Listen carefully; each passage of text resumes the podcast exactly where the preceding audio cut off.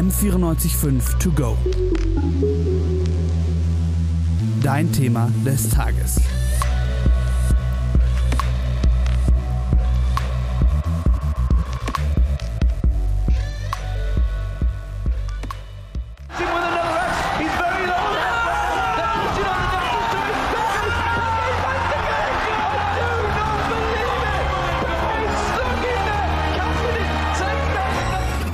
Klang jetzt fast wie bei einem Fußballspiel, wenn die Kommentatoren so richtig ausflippen, weil mal wieder ein besonders spektakuläres Tor gefallen ist. Eigentlich ist das aber ein Ausschnitt aus einem legendären League of Legends Game, bei dem einer der Spieler im Alleingang das Spiel knapp für sein Team gewonnen hat. Aber bis E-SportlerInnen irgendwann mal so gut sind, braucht es erstmal, so wie in anderen Sportarten auch, viel Übung. Mein Name ist Tabea Wolf und heute geht es um das Thema Training im E-Sport. Ich selber zocke ja auch ganz gerne aber ich kenne mich jetzt mit E-Sport an sich leider nicht so gut aus und deswegen ist mein Kollege Frank Wallace heute auch dabei. Hallo, wie geht's? Und zwar habe ich jetzt gelesen, dass vor kurzem in Japan eine Schule für Super Smash Brothers aufgemacht hat. Wie muss ich mir das Ganze dann vorstellen? Ist das so, wie ich früher zur Schule gegangen bin? Oder also gibt es da auch Hausaufgaben und Nachhilfe und Gibt es da auch Nachsitzen oder sowas? Also Nachsitzen gibt es nicht, aber das ist aufgebaut wie eine Schule. Also der Pro-Gamer Sulfur Snake aus Japan hat halt diese Institution jetzt aufgebaut, wo halt Spieler, die halt gerne ihre, ihre Fähigkeiten verbessern wollen, zu seiner Smash Bros. Bowl Schule fahren und dann gibt es halt sowas wie personalisierte Trainingspläne, Hausaufgaben und tatsächlich Prüfungen. Also ja.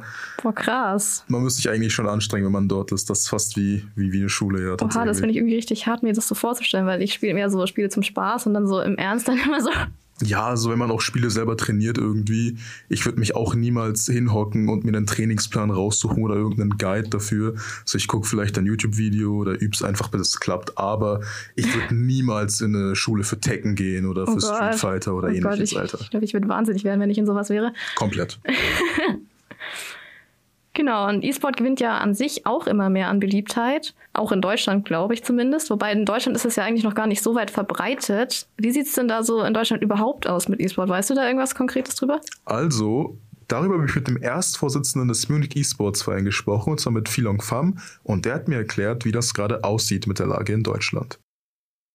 Das ganze Thema E-Sports ist in der Gesellschaft noch gar nicht so integriert wie in anderen Ländern. Wenn wir vom Thema E-Sports reden, dann ist es äh, wird das, ähm, das relativ negativ, wird das aufgefasst. Und erst wenn man sich in die Materie reinliest, merkt man, okay, das ist jetzt wirklich einfach nicht eine Gruppe, die halt zum Spaß zusammenspielt, sondern es gibt auch wirklich Trainings dafür und äh, was man sich noch alles so vorstellen kann, wie bei einem normalen Sportverein, sag ich jetzt mal. Also ist das Thema E-Sport jetzt in Deutschland eigentlich noch gar nicht so richtig angekommen, oder? Nee, überhaupt nicht. Also ich krieg selber mit, dass es halt Spiele aus Europa gibt, die halt Profi-Gamer sind, aber die spielen halt meistens in irgendwelchen amerikanischen Teams. Also ich kenne richtig viele Spieler aus der Fighting Game Community selbst, die dann irgendwie aus Schweden kommen, aber die spielen mit irgendwelchen anderen Typen in Amerika die finnischen und schwedischen Spieler gehen mega ab, aber ich weiß ehrlich nicht, wie es bei den deutschen Spielern aussieht. Außerdem wird das ja, ich glaube, es ist in Deutschland auch noch gar nicht so richtig als Sport anerkannt, oder? Nee, das sehen die gar nicht als Sport dann. Das ist einfach nur so Couch-Potato-Aktivität. Und dann das mit dieser Regelung da, dass irgendwie nur Sportspiele als E-Sport gelten, finde ich irgendwie richtig bescheuert. Das ist komplett dämlich. Also, du machst nicht viel mehr Sport vor FIFA als vor, als vor League of Legends. So. Allem drückst du halt auch nicht wirklich viele andere Knöpfe so. Nein, und ich würde sogar sagen, bei League of Legends oder so, da brauchst du viel mehr Konzentration oh, als ja, bei irgendeiner Runde richtig, FIFA. Das ist richtig, richtig schwierig. Ja, aber was ist denn dann so überhaupt die Motivation, so in den E-Sport zu gehen?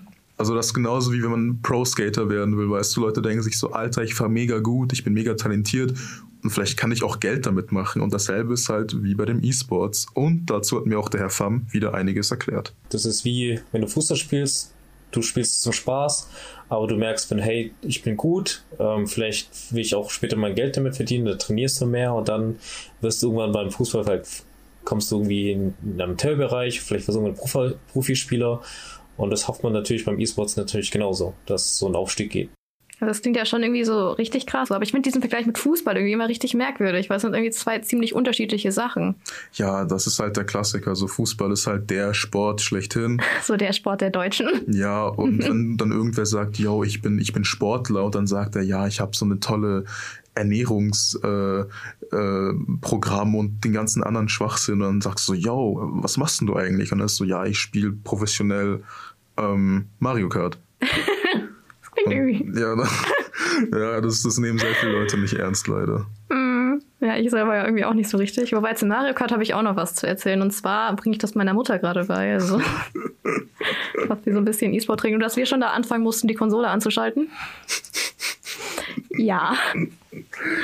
Genau, aber wie kann denn jetzt so ein Training konkret ablaufen? Also ich habe mir das so vorgestellt, die hocken sich einfach hin und spielen halt eine Runde, aber da weiß es wie jemand wieder besser und zwar der Herr Fam. Das hängt jetzt vom Spiel ab. Ja, bei Super Smash Bros. Ähm, ich meine, jetzt gerade in Corona ein bisschen schwierig. Davor hatten wir äh, eine Location mit, äh, mit dem JFF und da haben wir uns jede Woche getroffen und wenn die Leute wollten, ähm, haben die von den besten Spielern halt so ein bisschen Coaching bekommen, weil wenn man das Spiel ein bisschen besser spielen möchte, ähm, da gibt es dann so viele versteckte Techniken, die man wissen muss und ähm, Super Smash ist auch ein sehr reaktives Game. Da gibt mir ganz Möglichkeiten durch, okay, was kann dein Charakter, was kann der gegnerische Charakter, was musst du achten und da gibt es so viele Möglichkeiten bei dem Spiel. Ähm, auch sehr viel Mindgame, also was der Gegner denkt und was er macht, äh, da ist es auch sehr viel dabei und da werden die Leute aufgeklärt. Bei dem Teil mit dem Mindgame würde ich sowieso zustimmen, weil es tausend Gameplay-Videos gibt, wo man einfach sieht, mhm. wie man den Gegner analysieren muss. Es gibt ja auch sowas wie diese Frame-Vorteile. Du kannst angucken, wie viele Frames du gerade hast, um deinen Gegner anzugreifen und nach welcher Attacke du im Nachteil liegst. Und ich finde sowas eigentlich mega krass, dass sich Leute auch damit auseinandersetzen. Mhm. Ich glaube, in, in Tekken 7 gab es ein Update, wo man dieses System extra hat, das ist ein DLC, dafür muss man bezahlen. Das ist das Pro-Gamer-Leben.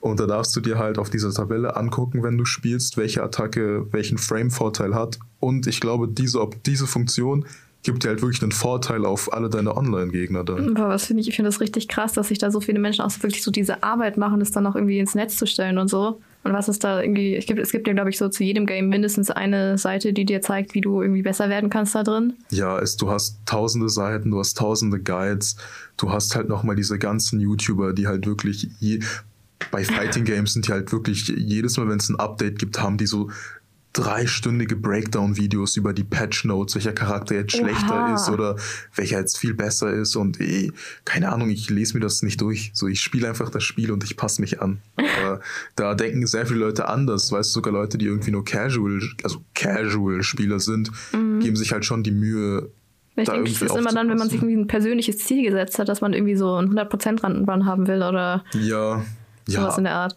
Ja, also wenn man, wenn man wirklich auf die, die, die, die, den höchsten Rang kommen will in, in Dragon Ball Fighters zum Beispiel, ich sitze auch manchmal drei Stunden im Trainingsmodus und ich probiere einfach nur rum oder ich gucke verzweifelt einen YouTube-Guide, aber das sehen sehr viele Leute anders. Aber ich gebe meistens auch irgendwann auf. Ich denke mal so, ja, okay, ich habe diesen Rang im Spiel, das ist schon cool genug. Aber es gibt Leute, die wollen immer die Besten sein. Mhm. Also bei mir ist so immer, wenn ich irgendwie einen Hänger in einem Spiel habe, wo es irgendwie also auch Story gibt und nicht nur um Ränge geht, dann schaue ich schon irgendwann mal im Internet nach, wie, wie, ich das jetzt lösen kann, wenn ich da absolut nicht weiterkomme, weil ich irgendwie zu schlecht im Fighten bin oder so. Ja, so. Äh, irg irgendwann, früher oder später, muss der Guide rauskommen. Der Guide muss ausgepackt werden. muss sein. Auch bei Portal 2 letztens. Ist absolut kein, kein Trainingsgame, aber beim Korb irgendwann musst du dir Hilfe holen. So, das ist immer so. Ich bin mm. mir mhm. ziemlich sicher, es gibt auch irgendeinen Pro-Gamer-Guide für Cooking Mama auf Nintendo DS. Stimmt. Geil, ein Guide für ein Kochspiel. Yes. Wobei, Rezepte kann man dann ja nachschauen. Genau, aber jetzt ein bisschen zurück zum E-Sport. Yes. Genau, es gibt da ja sehr, sehr viele Möglichkeiten, wie man das trainieren kann. Ich denke, es gibt Leute, die trainieren das so allein zu Hause oder auch welche, die das irgendwie im Team machen. Gibt es irgendwie eine Methode, die irgendwie besser ist oder ist das dann egal? Oder ist das abhängig von deiner Person? Das hängt höchstwahrscheinlich von deiner Person ab. Ich zum Beispiel habe halt sehr viel Erfolg gehabt, wenn ich mir Guides angeguckt habe oder einfach YouTube-Videos, die halt Breakdowns von irgendwelchen Charakteren hatten und da einfach erklärt wird, welche Kombos die haben und wie sie wirksam sind. Und um ehrlich zu sein, bei mir ist das Wirksamste einfach Geduld. Ich setze mich hin, ich gehe in den Trainingsmodus, ich gehe jede mögliche Situation durch, auf die ich kommen könnte. Und dann ist es auch einfach wichtig, das immer zu balancieren. Zum Beispiel, du bist im Trainingsmodus und danach kämpfst du gegen irgendjemanden online und guckst halt, wie deine Techniken sich verbessert haben und dann geht's zurück in den Trainingsmodus, wieder ins Dojo und dann wird halt geübt. Aber sehr viele Leute sind, glaube ich, auch eher auf andere angewiesen. Ich glaube, es gibt Leute, die würden sich mega freuen, wenn sie zusammen alles spielen können und zusammen Fortschritt machen. Und das hilft ihnen wahrscheinlich auch einfach mehr. Die sind da und können sich absprechen und so. Aber ich mache das alles lieber solo, persönlich. Genau, also hängt das irgendwie auch so ein bisschen von der persönlichen Motivation ab, wie gut man dann letztendlich ist oder wie ausgefeilt man selber trainiert, oder? Ja, also wenn du wirklich, selbst wenn du kein Profi-Gamer werden willst und du denkst, Alter, ich muss den besten Score haben, äh, die Wahrscheinlichkeit ist sehr Die groß. persönliche Ziele sind wichtig. Ja, die Wahrscheinlichkeit ist sehr, sehr groß, dass du dir mindestens fünf YouTuber ausgesucht hast für dein Videospiel, dass du jedes Mal die Patch Notes liest, du bist in irgendeinem Discord zu dem Game. Das ist einfach dein Leben geworden inzwischen.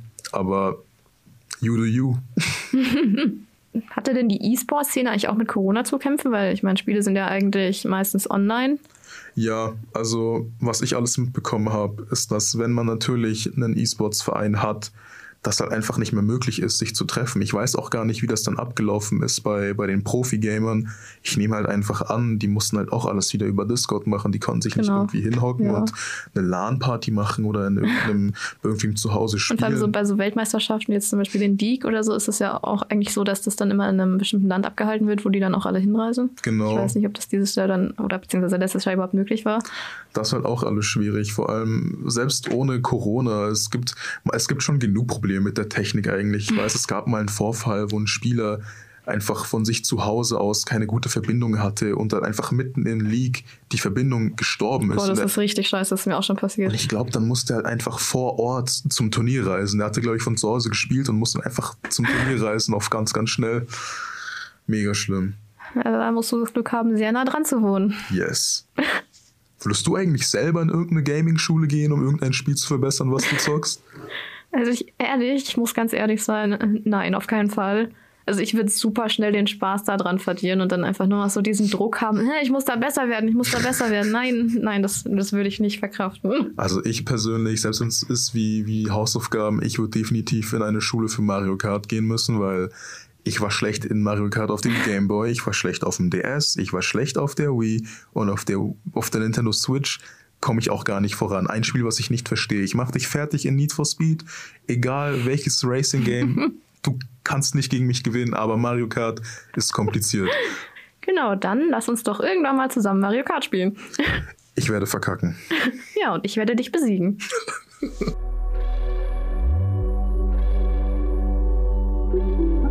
M945 to go.